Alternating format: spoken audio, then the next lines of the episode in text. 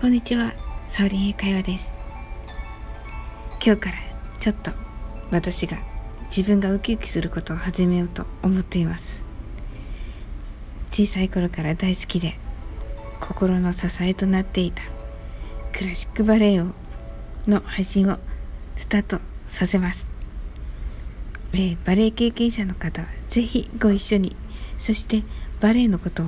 あまりまたは全く知らない方でも私と一緒に楽しい時間をぜひお過ごしください、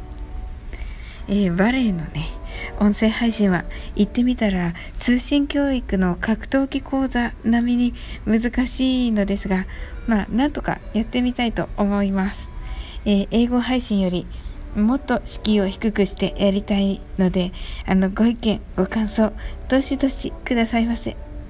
えー次回からはバレエの基本の立ち方からやっていきます、えーバレエはね真剣にやるとね体を酷使し,、ま、してしまうこともあるんですが海程度にねあのー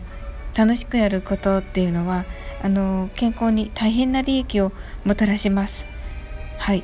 もうこのためにもね、あのー皆さんにね楽しんでいただけたらなと思っております。ここちらではあの楽しく優雅に健康にをモットーにあの一緒にね楽しくやっていけたらいけたらと思いますであのたくさんねやっぱり決まりがあるんですけどそれはあまりあのー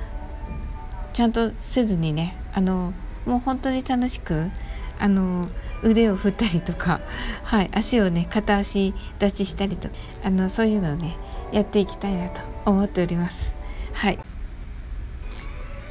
どうぞよろしくお願いいたします。